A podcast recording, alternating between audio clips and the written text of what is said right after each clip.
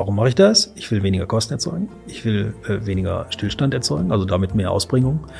Und ähm, dann äh, ganz esoterisch, ich möchte mehr über mein Unternehmen wissen. Also ich möchte genauere Zahlen darüber, was mein Unternehmen eigentlich tut.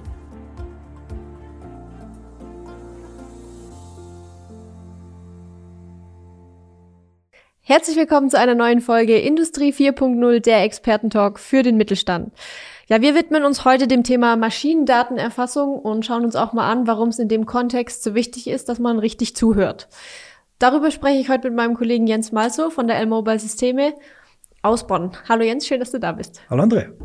Wie immer an der Stelle nochmal kurz der Hinweis, auch die Folge gibt's wieder als Podcast bei Spotify, iTunes und Co. zu hören, also schau doch gern da einfach mal rein. Ja, Jens, äh, stell dich gerne noch mal kurz vor. Wer bist du? Was machst du bei L-Mobile Systeme oder was macht ihr da eigentlich generell?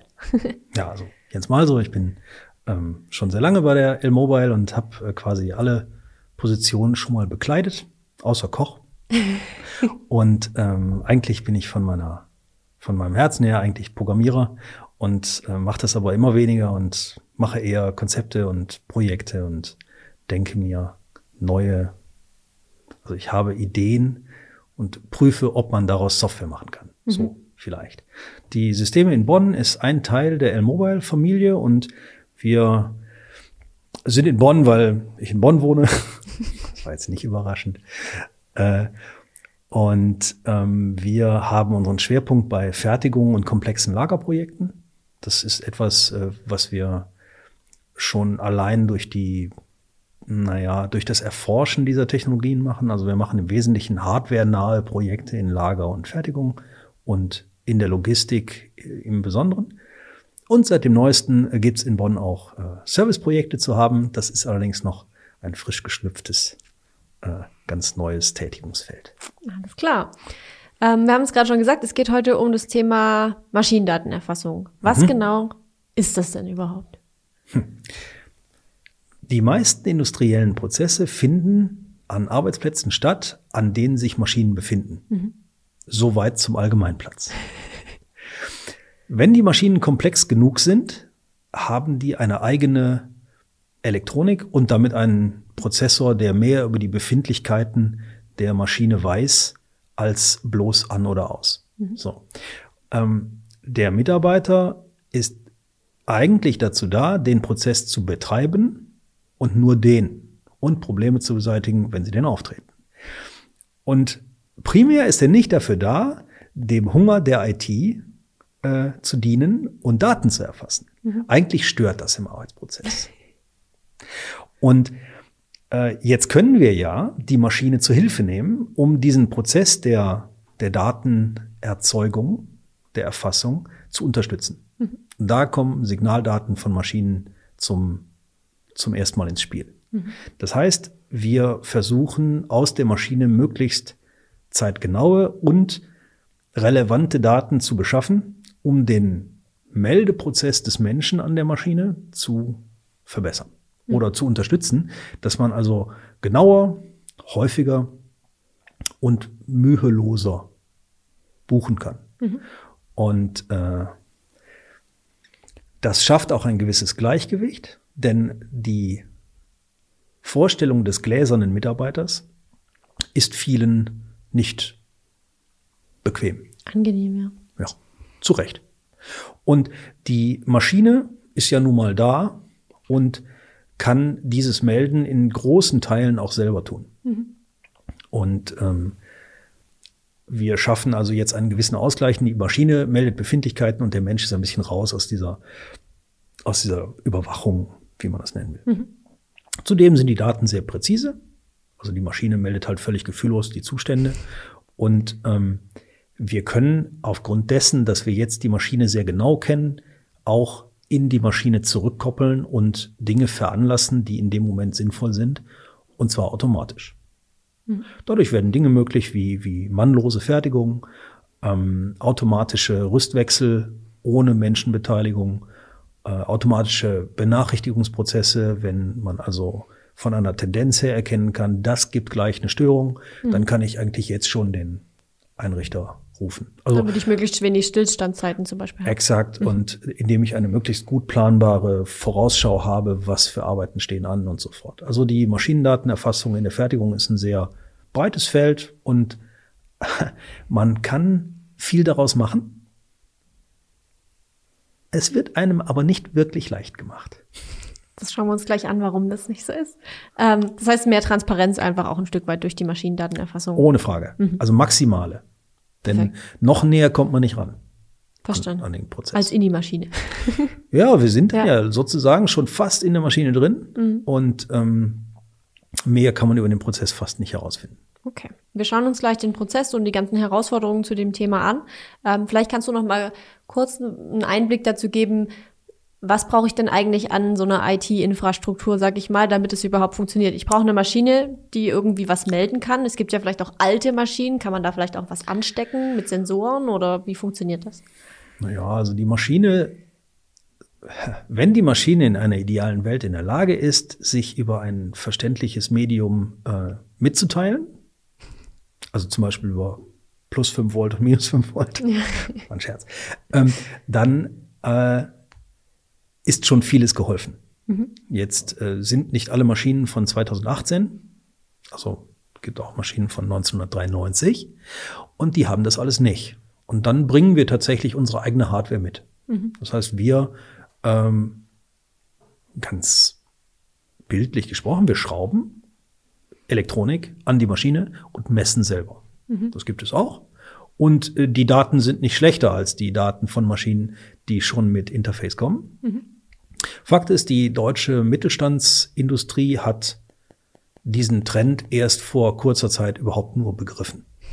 Also es wurden 2016 schon, also noch Maschinen gekauft, die überhaupt keinerlei Schnittstellen mitbringen. Mhm. Obwohl die Hersteller das anböten, wurde das einfach nicht mitgekauft, denn ach, wer braucht das schon? Mhm. Also hat vielleicht noch 10 Euro mehr gekostet. Wohl möglich sogar. Und äh, ja, und, und, und da ist, da sind Chancen vergeben worden. Einfach, das hätte man einfach mitgemacht und wäre zukunftsfester aufgestellt, aber wir treffen halt dennoch viele äh, Unternehmen an, wo wir buchstäblich nichts vorfinden. Mhm. So. Wie ist es denn, ähm, eignet sich da im Prinzip jede Maschine dafür? Ich meine, wir haben jetzt schon gehört, man kann auch an Maschinen was anstecken und dann oder, oder eben Sensoren anbringen, dann funktioniert es auch wieder. Oder gibt es auch Maschinen, bei denen das einfach aus Gründen nicht möglich ist? Tja, ähm, man kann an jeder Maschine messen. Mhm. So. Auf jeden Fall. Äh, und, und jetzt kommt aber der Punkt, warum mache ich das? Also, warum mache ich das? Ich will weniger Kosten erzeugen. Ich will äh, weniger Stillstand erzeugen, also damit mehr Ausbringung. Und ähm, dann äh, ganz esoterisch, ich möchte mehr über mein Unternehmen wissen. Mhm. Also ich möchte genauere Zahlen darüber, was mein Unternehmen eigentlich tut. Und ähm, dann muss ich mir überlegen, was bringt mir was? Also was, was führt denn am Ende tatsächlich zu einem Euro, den ich nicht ausgebe oder einem anderen, den ich mehr einnehme? Mhm. Und da muss man sich immer die Frage stellen, was von diesen Maßnahmen, die ich rund um die Maschine tun kann, tatsächlich etwas bringt. Mhm. Denn Maschinendatenerfassung um ihrer Selbstwillen hilft keinem. Mhm. Und, und ist dann auch einfach, ja, ich sag mal, des Projekts nicht wert. Mhm. Und das ist die eigentliche Frage, die man sich stellen muss. Die äh, viele Projekte beginnen mit dem Auftakt, ich will ähm, die OEE-Kennzahl meiner Fertigung bestimmen. Wofür steht jetzt OEE? OEE in ihrem Kern ähm, beschreibt die Effizienz meiner Fertigung. Mhm. Arbeitet meine Fertigung effizient? Okay. Und jetzt gibt es alle möglichen Dinge, die mm, in einer Fertigung effizient sind oder weniger. Und die Kunst ist es jetzt, die Stellen zu identifizieren, wo kann ich denn eingreifen, um besser zu werden. Mhm. Messen ist schon mal eine gute Sache. Der, der äh, Marathonläufer, der läuft schneller, wenn der hinter sich Schritte hört. Verstanden. Und das ist in der Fertigung auch so. Okay. Was würdest du denn sagen? Sprechen denn alle Maschinen, die man da jetzt anschließen kann oder die eben für die MDE sich eignen, sprechen die alle die gleiche Sprache? Also habe ich. Absolut nicht. Nicht. Schade.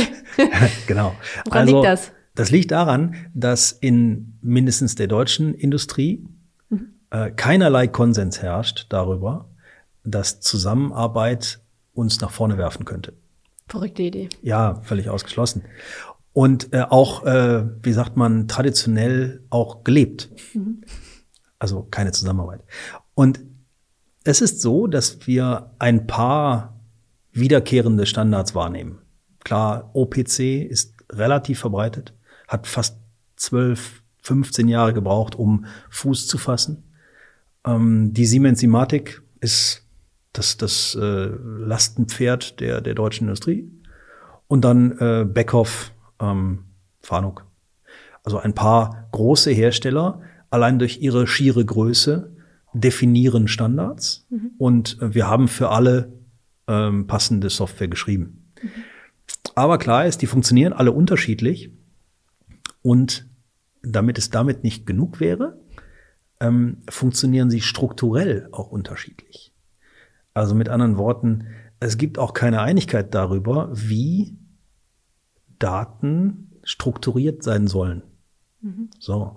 Es gibt Daten, die dem maschinellen Prozess entgegenkommen, also die so sind, dass man in einem mechanischen Prozess mit diesen Daten gut fahren kann.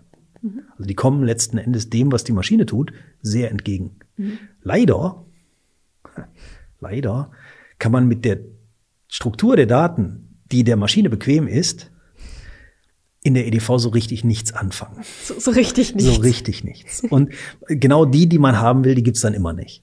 Verstehe. Und das liegt gar nicht so sehr an der Art der Schnittstelle, an der Art der Maschine, an dem Alter, wie auch immer, sondern es liegt daran, ob derjenige, der das konzipiert hat, mit einem Blick wenigstens im Auge hatte, dass man das womöglich in einem größeren Softwarezusammenhang wiederverwenden kann. Und das ist schrecklich. Und hinzu kommt Folgendes, dass und das wird zunehmend besser, weil die Sensibilität für die Themen überhaupt erstmal steigend ist in der mhm. Industrie. Relativ viele Mittelständler kaufen eine Maschine, benutzen die und haben keine Ahnung, wie die funktioniert. Also die können die benutzen, die verstehen den mechanischen Prozess mhm. brillant, die haben das richtige Werkzeug, die, die können damit fertigen, das ist alles super. Die wissen nichts davon, wie die innen drin funktioniert. Mhm. Schon gar nicht von der Software. Und das bedeutet, dass wir Projekte anstarten und dann überhaupt erstmal mit unserem Kunden rausfinden müssen, wie das denn ist. Mhm. Wir suchen also das System aus, sagen, Entschuldigung, wir hätten gerne die Dokumentation der Steuerung. Und das Systemhaus sagt was? Das sagt, wie, komm, wie käme ich denn dazu? Mhm. Betriebsgeheimnis. Ja. Und ähm, schon haben wir eine Maschine, die wir nicht anbinden. Also es gibt rund um dieses Thema noch viel mehr ähm, Widerstand, als man annehmen darf. Es reicht nicht, eine Maschine zu haben, die perfekt dafür vorbereitet ist. Man muss jetzt auch einen willigen ähm, Helfer haben, nämlich den Hersteller der Maschine, der sagt, ich finde das gut, dass Sie aus meiner Maschine Daten ablesen. Äh, das sagen die meisten übrigens nicht. Mhm. So, und an diesen Widerständen muss man dann arbeiten und schauen, dass man ähm, sich daran arbeitet. Und natürlich ist es wir finden immer noch viele Unternehmen, die radikal unterschiedliche Anbindungen haben und jede muss neu erlernt werden. Mhm.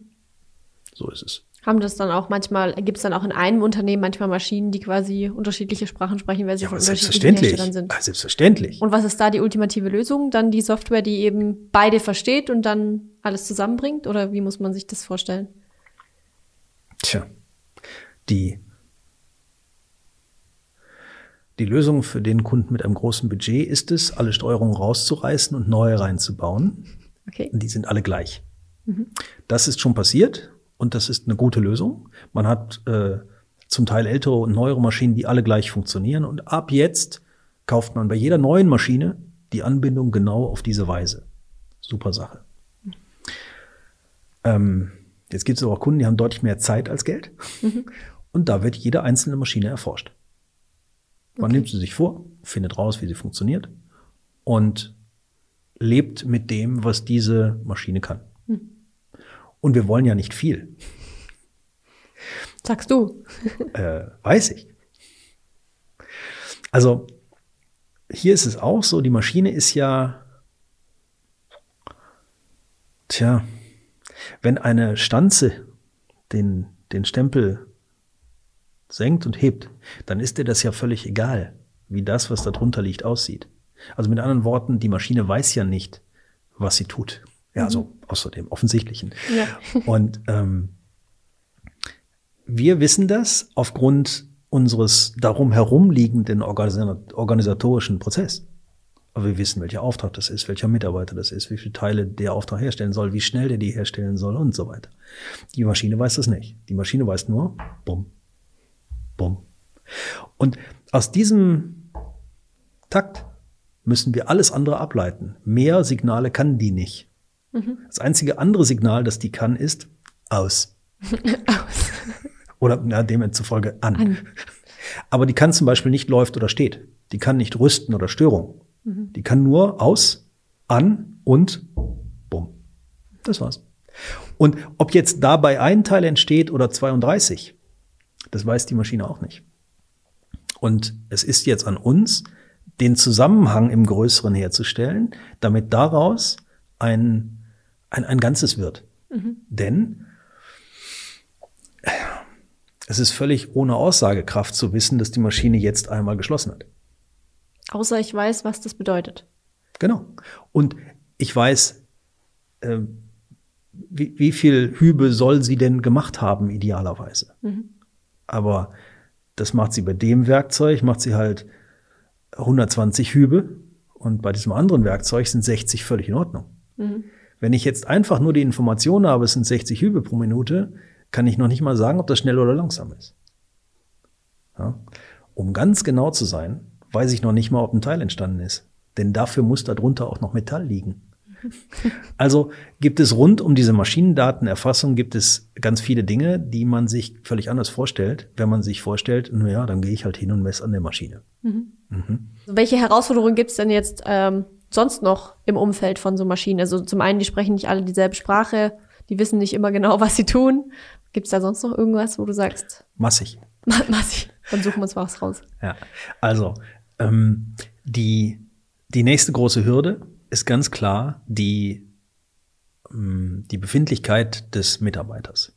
Denn eines ist mal klar, ich weiß jetzt exakt, was passiert. Mhm. Ähm, der Mitarbeiter kann zwar jetzt noch ähm, kreativ melden, mhm. hilft aber nicht. Denn ich bekomme eine kreative Liste von Meldungen und eine tatsächliche. Mhm. Und ich kann die vergleichen. Und klar ist, die stimmt. und ähm, damit nehme ich den Mitarbeitern eine Freiheit, die über Jahrzehnte bestanden hat. Mhm. Also 1990 habe ich mit dem Kugelschreiber meinen Schichtzettel ausgefüllt. Und ähm, 2018 habe ich einfach beim Schichtende äh, getippt, was ich getan habe. Mhm. Und es war unprüfbar. Und das ist jetzt nicht mehr so. Und klar ist, damit nehmen wir dem Mitarbeiter einen Freiheitsgrad. Und das fühlt sich nicht gut an. Mhm. Und das ist eine der großen Hürden in den Projekten mit Maschinendatenerfassung, dass wir das, man müsste sagen, in den meisten Fällen gegen den Willen und den Wunsch der Belegschaft tun. Oder die dann eben auf die eigene Seite ziehen mit entsprechenden Argumenten oder ist es schwer? Das ist schwer. So. Und ähm, das äh, ist, das gibt dem äh, ganzen Projekt auch einen relativ faden Beigeschmack. Denn ähm, zu vermitteln, dass die Verbesserung der Prozesse und die äh, höhere Genauigkeit der Daten und die höhere Aktualität der Daten dazu führt, dass der Unternehmenszweck bestehen bleibt, dass überhaupt weiter Arbeit da ist, dass vielleicht mehr Arbeitsplätze geschaffen werden, mhm. Der bleibt nicht spürbar, weil für den Einzelnen bedeutet es im Wesentlichen Überwachung, Einschränkung, Verminderung von Freiheiten und in den meisten Fällen auch noch mehr Arbeit, mhm. weil ich zusätzlich jetzt auch noch buchen muss. Ähm, das macht diese Projekte nicht immer angenehm, weil die Mitarbeiter tendenziell äh, bewusst oder unbewusst dafür sorgen, dass es etwas weniger als perfekt funktioniert. Mhm. Und auch da ist es ganz wichtig, die Kultur in dem Unternehmen und die, das Vorhandensein von jemandem, der das zum Laufen bringen will. Mhm. Der oder die ähm, sorgt dafür, ob das Projekt funktioniert oder nicht. Jemand, der rumläuft und immer wieder dafür wirbt und sagt, das ist gut für euch, obwohl sich das nicht so anfühlt, aber es ist trotzdem eine gute Sache. Mhm. Das ist wichtig. Damit steht und fällt das Projekt und das, wir, wir können das nicht leisten. Denn wir können gar nicht auf Augenhöhe mit den Leuten sprechen. Das mhm. können nur. Ihr kommt ja wieder von außen. Yes. Mhm. Und wir sind noch nicht einmal, wir haben noch nicht einmal diese Autorität. Denn de facto, was wissen wir schon von dem Produkt? Mhm.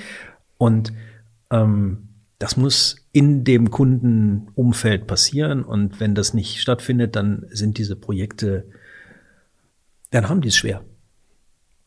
Ganz klar. Mhm. Also das ist ein weiterer äh, schwieriger Umstand in den Projekten. Und ähm, naja, und dann kommt noch was, das würde man gar nicht erwarten. Wir erzeugen jetzt alle diese Daten und dann sind die da. Und jetzt? Das wäre jetzt meine nächste Frage. Genau. Wir und sammeln, jetzt? wir sammeln, wir sammeln Daten yes. ohne Ende. Genau. Was machen wir damit? Jetzt mache ich da draus noch eine schöne Grafik und nagel die einmal pro Tag ans schwarze Brett. Und mhm. jeder kann die sehen. Aber was folgt daraus? Also die Visualisierung der Daten, wohl möglich online oder als Papier, ist die eine Seite. Das ist schon ein Schritt nach vorne. Ich kann jetzt visualisieren, wie gut läuft's denn gerade? Und jeder kann sich daran ausrichten. Und wie bei dem Marathonläufer, der über seine Schulter guckt und sagt, oh, okay, das war schon nah dran, ähm, der legt einen Zahn zu. Das ist schon gut. Das ist psychologisch und ansonsten auch gut in der ganzen Gruppendynamik. Technisch hilft mir das keinen Mikrometer weiter. Jetzt muss ich aus diesen Dingen, aus diesen Daten, die ich sehe, die richtigen Schlüsse ziehen, die bearbeiten und dann vergleichen, werde ich besser oder werde ich schlechter. Und dieser Prozess, da können wir nicht mehr helfen. Den muss das Unternehmen leisten. Und ich mache die Beobachtung, dass zu, also dass, dass diese Projekte gemacht werden und dieser letzte Schritt ausbleibt. Mhm. Jetzt haben wir es geschafft, jetzt haben wir Daten und jetzt ist gut. Und dann passiert nichts damit. Ja, außer dem äh, Effekt, dass also die Menschen sich stärker beobachtet fühlen und daher vielleicht bessere Leistungen mhm. äh, an den Tag legen. Ähm, das ist dann das Ende des Projektes. Und da würde ich sagen, ist eines der Makel in, diesen, in dieser Gruppe von Projekten. Aber welche Daten kann ich denn eigentlich sammeln? Also ich kann wahrscheinlich zum Beispiel Temperatur sammeln. Wenn die Maschine über so und so viel Grad geht, muss sie gewartet werden oder was auch immer, aus welchem Grund. Oder was kann ich denn eigentlich sammeln an Daten? Tja. Gibt es denn Grenzen? Nö, also messen, man kann nahezu alles messen. Ähm, interessanterweise sind die Schwerpunkte in den Projekten völlig andere. Es gibt den einen Kunden, der sich nur dafür interessiert, wie schnell läuft meine Maschine? Mhm. Oder wie äh, häufig, müsste man eigentlich eher sagen. Also wie ist der Belegungsgrad meiner Maschine? Mhm. Und ähm, das sind Kunden, die langlaufende Aufträge mit großen Stückzahlen haben. Die, das ist das Einzige, was interessiert. Wenn die Maschine läuft, verdiene Geld. Wenn die steht, dann nicht. Andere Kunden, die machen am Tag auf einer Maschine 17 Aufträge. Die müssen 17 mal rüsten. Das heißt, wenn es gut läuft, in acht Stunden läuft die Maschine eine. Und sieben Stunden lang wird umgerüstet. Das Einzige, was die interessiert, ist, wie lange rüste ich. Mhm. Wie lange die läuft, ist total egal. Und wie schnell, ist auch egal. also, ähm, es, ist, es kommt meiner Ansicht nach gar nicht so darauf an, was man misst. Mhm. Wichtig ist, man misst das, was dem Unternehmer hilft, sein Unternehmen zu betreiben. Mhm. Und das ist immer was anderes. Und oft ist auch die Auffassung des Kunden darüber, was er denn gerne messen möchte, im Verhältnis zu dem, was er besser messen sollte, das ist schon manchmal ganz interessant, mhm. ähm, wie wenig das miteinander zu tun hat. Und äh, man im Auftakt von so einem Projekt ist es äh, gar nicht selten, dass wir äh, zum Konzept erscheinen und ich schaue mir die Themen an und dann gehen wir durch die Fertigung und dann frage ich, und was bringt das? Naja, dann haben wir alles, was wir brauchen. Aha, erklären Sie mal. Und wir gehen raus mit einem Konzept, wo wir ganz andere Dinge tun, mhm. weil sich herausstellt, so, ja, könnte man so tun, äh, hilft aber nicht. Das ist quasi bringt nicht das Ergebnis, das man braucht. Genau. Was kann ich denn ähm, mit den Daten? Also ich habe jetzt schon verstanden, ich kann im Prinzip alles erheben, was mich interessiert. Mhm. Ich habe dann die Daten, ich kann die in Tabellen und Schaubildern auswerten. Genau. Und dann ist im Prinzip das Wichtige, das Ja. dann auch umzusetzen, daraus Schlüsse zu ziehen, das zu interpretieren. Yes. Okay. Und Und das hat dann Einfluss auf die Prozessplanung oder auf Hm. die Anschaffung von neuen Maschinen oder worauf äh, hast du da ein Beispiel? ja, ja, ja, massig ist. Ähm, um zu planen, muss ich vorher wissen, wie lange es dauert. Das hilft nichts. Also ich weiß meistens, äh, wie viel Wolle ich brauche, um eine Socke zu stricken. Das wissen fast alle. Das ist relativ einfach. In der mechanischen Bearbeitung habe ich normalerweise ein Rohteil und ein Fertigteil. Da ist es besonders leicht, weil das ist ja nur Strichrechnung. ähm, was viel schwieriger ist, ist zu schätzen, wie lange brauche ich denn dafür? Also die sogenannte Solldauer. Und das haben die meisten Firmen nicht. Witzigerweise. Die wissen gar nicht, wie lange das dauert. Und die können deswegen nicht planen, weil die das nicht wissen. Und die wissen das nicht, weil die das nicht messen. Weil die nämlich nur die Aufschreibung haben. Die wissen, in der Schicht habe ich 1500 Teile gemacht. Aber ich kann nicht wirklich genau sagen, wie lange ich gebraucht habe, die herzustellen. So. Jetzt finde ich also raus, wie lange ich gebraucht habe, um diese Teile herzustellen. Aber ich weiß immer noch nicht, ist das eine gute Zeit oder ist das eine schlechte Zeit? Wenn ich jetzt dieselbe Menge Material in der nächsten Nachtschicht fertige, dauert das vielleicht viel länger oder viel kürzer. Und deswegen ist es schon so eine Kunst, meine Ist-Daten in die neuen Soll-Daten zu überführen, um damit zu planen. Und das ist ein langwieriger Prozess und wieder gegen den Widerstand der Mitarbeiter. Denn gibt es erst einmal Solldaten, dann darf man davon ausgehen, dass die immer kürzer werden. Und dann gibt es mehr Druck und so weiter und das kann man sich alles relativ gut an drei Fingern abzählen. Und ähm, äh, also Maschinendaten können einerseits dazu führen, dass ich gerne besser planen möchte. So, jetzt ähm, machen diese Daten die Menschen auch vergleichbar. Also man könnte ja befürchten, dass man jetzt sagt, no, man, das ist ja komisch, wenn der das macht, dann dauert das viel länger, als wenn der das macht. Wie kommt das denn?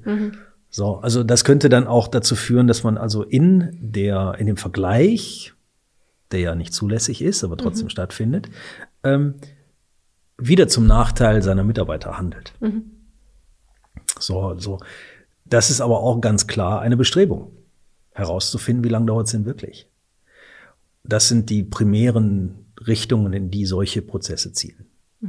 Und dann äh, gibt es eben noch den Aspekt, brauche ich denn eine neue Maschine?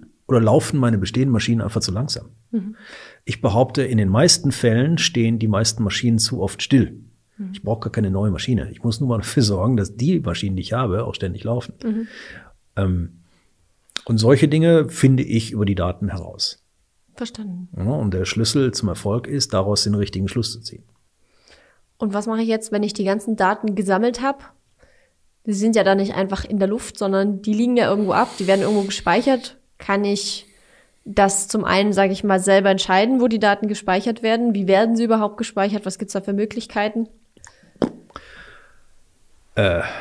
Daten werden, kann man glaube ich so sagen, Daten werden immer in einer Datenbank gespeichert. Dafür ist die da.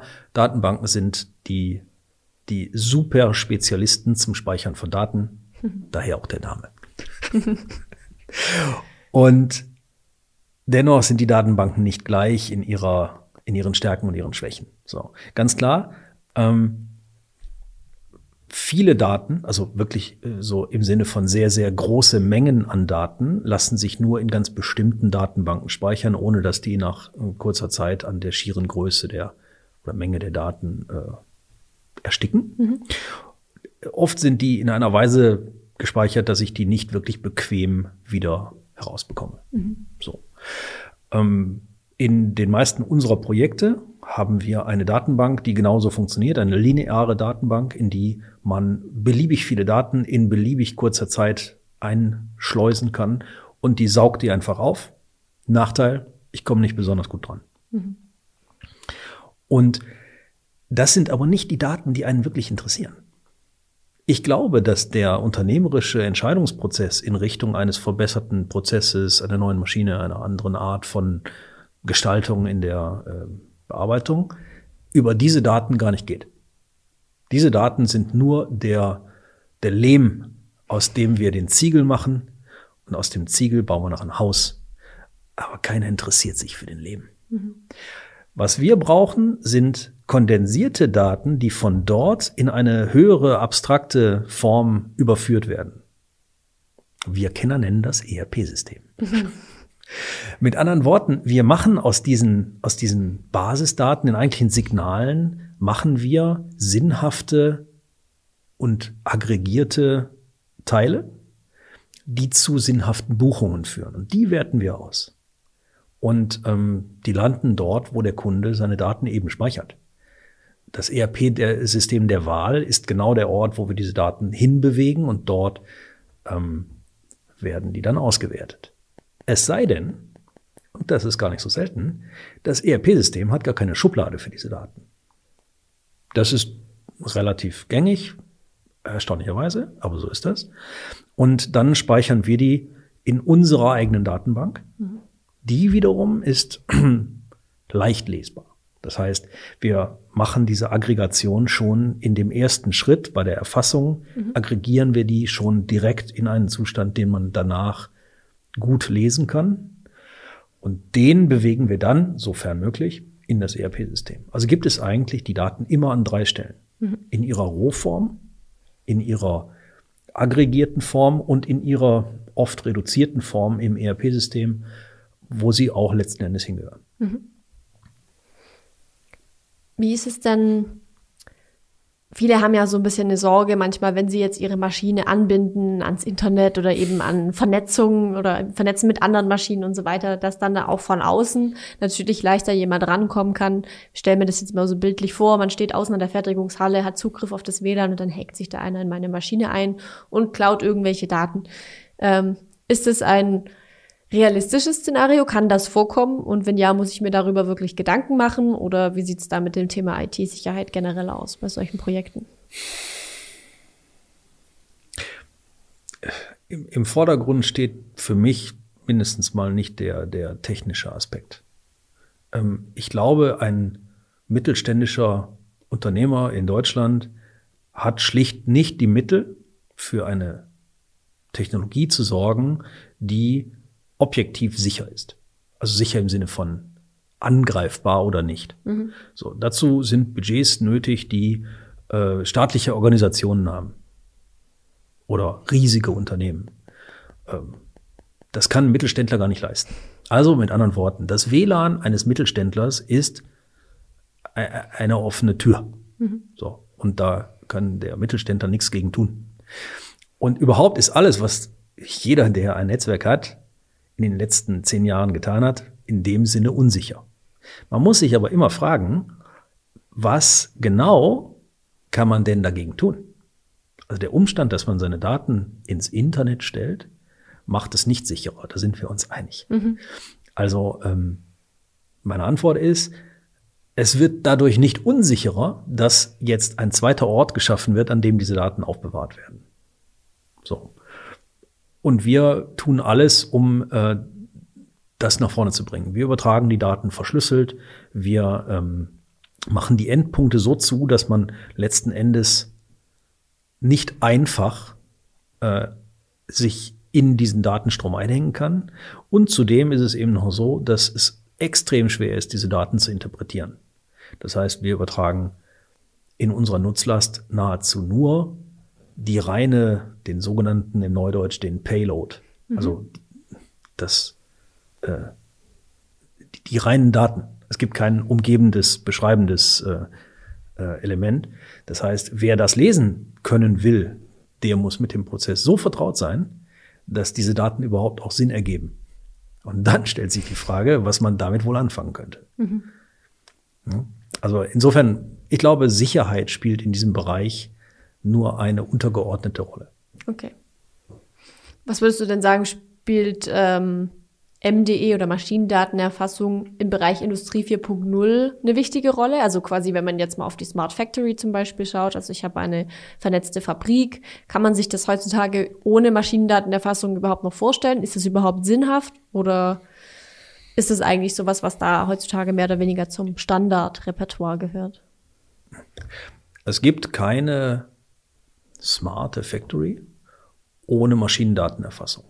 Das ist es, es wäre, es, es wäre einfach nicht klug, ein so mächtiges Stilmittel wegzulassen, wenn man es haben könnte. Mhm. Also mit anderen Worten, Industrie 4.0 lebt davon, dass ich eine Fabrik habe, die konsistent in sich dynamische Situationen einfach aufsaugt und damit fertig wird. Mhm. Die in sich schon Mechanismen hat, die Fehler verhindert, die also dafür sorgt, dass diese Palette nicht in diese Maschine kann, weil sie es nicht darf. Dass dieses Werkzeug zusammen mit diesem Artikel nicht passieren darf. Und wenn das gerade nicht geht, was ist denn dann der nächste sinnvolle Weg? Mhm. So, das ist Industrie 4.0. Das heißt, eine, ein Umfeld in einer Fabrik, was die Dynamik der Fertigung abbildet, und was ein Höchstmaß an Durchfluss ermöglicht, einfach durch die bloße Existenz von bestimmten Mechanismen. Mhm. So, und ähm, das erreicht man durch kluge Planung und durch kluge Maschinen und durch kluge Mitarbeiter. So. Und äh, Maschinendatenerfassung ist letztlich unverzichtbar in dem Kontext, denn ohne das kann die Maschine nicht bewerten, darf ich das überhaupt. Mhm. No? So. Wie sieht's denn aus ähm, im Bereich Digitalisierung, Industrie 4.0, irgendwie im gleichen Zusammenhang fällt auch oft das Wort IoT, also Internet of Things, digitaler Zwilling gehört da irgendwie auch mit rein. Beim digitalen Zwilling geht es ja auch darum, dass man eine Maschine, die es im realen Leben gibt, vereinfacht gesagt, eben auch digital abbildet. Mhm. Ganz vereinfacht. Ähm, würdest du sagen, dass MDE also Maschinendatenerfassung, diese Daten, die man da sammelt, in gewisser Weise schon so die Basis, sage ich jetzt mal, für so einen digitalen Zwilling sein können? Oder ist das noch mal was ganz anderes? Der digitale Zwilling ist ein ähm, ist ein Konzept, also quasi Teil eines äh, gedanklichen Konstrukts und hat seine Berechtigung. Es mhm. gibt Szenarien, wo ein Digital Twin äh, durchaus Sinn ergibt, weil man dadurch komplexe Prozesse in der Vorausschau ähm, überhaupt erstmal möglich macht. So, da sind wir aber und es gibt sicherlich mehr Leute, die, die mir da widersprechen, als die, die mir da zustimmen. Mhm. Für den deutschen Mittelstand ist das ohne Belang. Es spielt in der real existierenden Welt, in der wir unsere Projekte machen, keine Rolle. Es mag entweder sehr innovative oder sehr große Unternehmen geben, die diese Technologie nutzbringend einsetzen können und die da auch einen, einen messbaren Nutzen draus ziehen. Äh, in den Projekten, mindestens mal, wo ich zu Hause bin, ähm, ist damit nichts rauszuholen. Denn die Prozesse sind viel zu linear und viel zu synchron, als dass man die darüber nach vorne wirft. Mhm. Also.